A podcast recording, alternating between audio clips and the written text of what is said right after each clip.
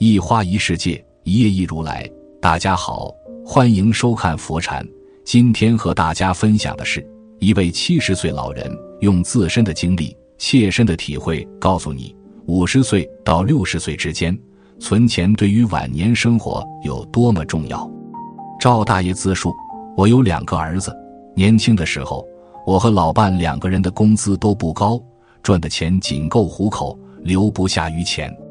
儿子们长大后，为了操办两个儿子的婚事，掏空了我和老伴大半辈子的积蓄。办完两个儿子的婚事以后，我和老伴总算是松了一口气。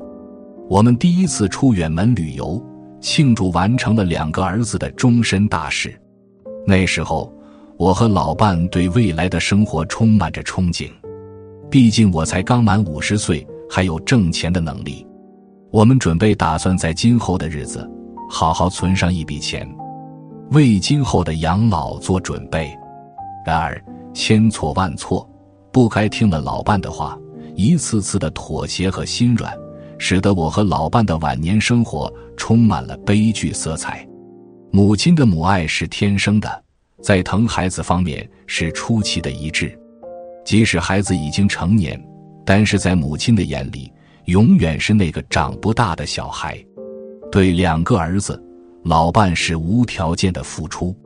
大儿子生二胎，说房子小住不下，老伴就要拿出我们这几年省吃俭用、好不容易积攒的积蓄支持儿子买房。我让他留下一部分，毕竟我们工资不高，存点钱不容易。他反而说我自私，对自己的亲生儿子都是那么小气。为了不被妻子责怪，我只好同意他，拿出我们几年来积攒的所有积蓄，给儿子换了套大房子。小儿子知道我们给了大儿子一笔钱，就说我们偏心，说让我们给他买部车。他想买车很久了，一直都没钱买。老伴说手心手背都是肉，要一碗水端平，所以必须给小儿子买车。可是我们所有的积蓄都给了大儿子。万般无奈之下，只好借了一笔贷款给了小儿子买了车。借的这笔钱，我们用了五年时间才还完。还完债的那一年，我已年满六十岁，从单位退了休。退休后，我的退休工资只有在职时的一半，老伴的退休金更低。随着年龄的增长，我和老伴的病痛也逐渐增多，经常看病吃药。一直也存不下钱，紧紧巴巴的日子，经不起一点意外。可是世事难料，怕啥就会来啥。老伴毫无征兆的突然就中了风，即使再没钱，也不能不给老伴治病啊。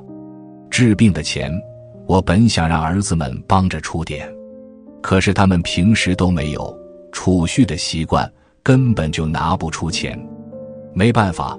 我只有拉着脸找熟人借钱。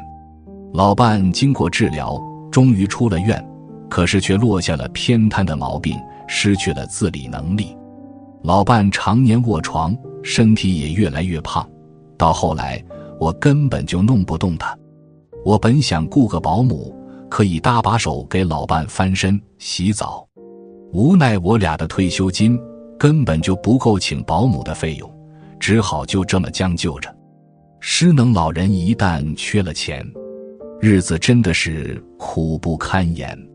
由于我弄不动他下床去洗手间，经常弄得满床都是。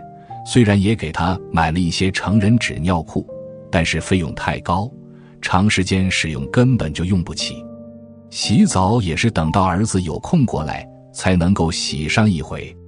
久而久之，老伴就长了褥疮。看着老伴难受的样子，我特别心疼。我很后悔没有在自己有能力的时候积攒下足够的养老钱，以至于现在老了，无论是体力上还是能力上都没办法再去拼搏，只能够听天由命。如果时光能够倒退十年，我一定要牢牢的守住来之不易的钱财，为自己和老伴搭建一个有尊严。有保障的老年生活，过了五十岁是人一生中存钱最关键的黄金十年。这时候儿女已经长大成人，没有什么负担，自己身体上健康，还能够再打拼几年。一个人如果利用好五十岁之后存钱的黄金十年，为自己积攒下足够的养老钱，这样的老年生活，生活质量高，幸福感也会倍增。因为不缺钱，所以不会给下一代增添麻烦，所以会父慈子孝，亲人之间其乐融融。这样精神愉悦、物质充足的晚年生活，会更加有底气和尊严。那么，五十岁存钱的建议有哪些？四大忠告，感兴趣的话就快来看看吧。一，尽量让自己的存款分散。我们都知道理财有风险。同样的，到银行存款也存在一定的风险。一般来讲，国有银行的风险会比私营银行的风险更低，因此大部分人会选择国有银行进行存款。私营银行则会为了吸引更多的储户来提高存款的利率。年轻人的抗风险能力较高，因此可以选择利率较高的银行进行办理存款。但是老年人存款。更需要保证自己资产的风险，最好的办法就是将自己的存款分散存放。如果我们将钱存在同一家银行的话，将有可能会由于银行倒闭或者银行职员的私心，导致我们财产受到损失。存款到底要分几家银行，还是要根据我们存款的数量进行决定？如果我们的存款数额达到几十万，甚至上百万的话，就可以多选择几家银行分散资产；如果存款较少的话，就可以分出生活费、应急钱以及定期存款，选择三家银行进行存款。这种方法在我们看来虽然非常麻烦，但是却能够在最大程度上保证我们的财产安全。除了要将自己的存款分散储存之外，还要注意。不要将存款交给自己的子女保管。二，存款不要给子女保管。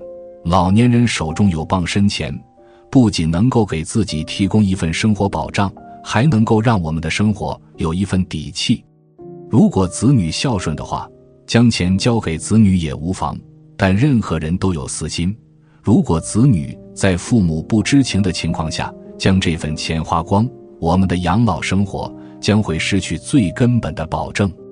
或许很多人说自己年纪大了，如果不把钱交给子女的话，自己也很有可能会因为记忆减退导致忘记密码。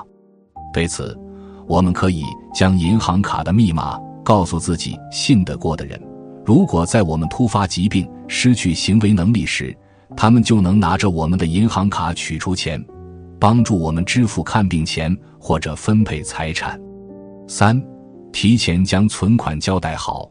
随着社会的发展，越来越多的人淡漠了亲情，将注意力都放在了财产上，这就导致很多人在财产的分配上产生了许多的纠纷。其中产生纠纷的大部分都是亲兄弟姐妹。我相信这样的情况是没有人愿意看到的。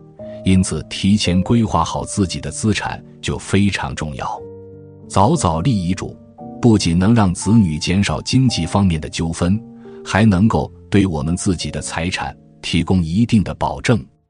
老人可以将自己存款的一部分留在自己的手上，并且立好遗嘱，在自己百年之后，按照遗嘱将自己剩余的财产按照意愿分给自己的子女，既能够让自己老有所养。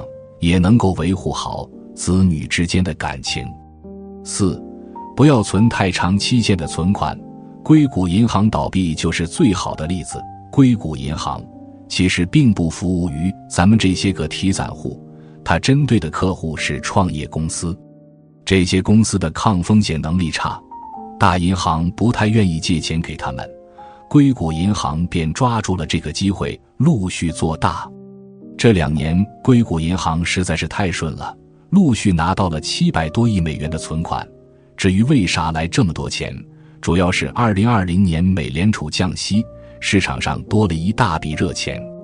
钱到手以后，硅谷银行当然得想办法钱生钱啊。要么去搞投资，要么去放贷款。这个时候，硅谷银行作死的操作来了，他们将大部分资金都拿去购买长期债券了。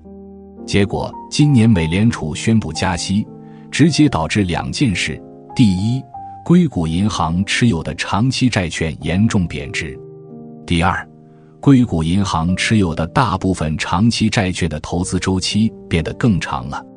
这两件事无疑让硅谷银行损失惨重。当然了，投资有风险，这很正常。只要不暴露现状，拆东墙补西墙。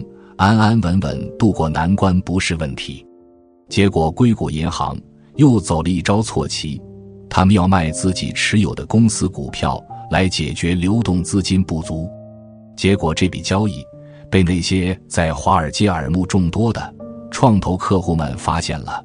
这个行为加上水下冰山般庞大的国债亏损，让储户们认定硅谷银行已经资不抵债，破产在即。于是，一天转走了四百多亿的资金，在四十八小时内搞死了硅谷银行。有不少老人会觉得存长期限的存款会比较划算，因为存款利率比较的高。但是如果存的期限比较长，但是有及时取出的时候就不划算了，因为退休以后身体情况不如年轻的时候，有可能需要去医院检查什么的，就需要花钱。所以不建议存期太长的存款。今天的分享就是这些，非常感谢您的收看。喜欢佛禅频道，别忘记点点订阅和转发哦。在这里，你永远不会孤单。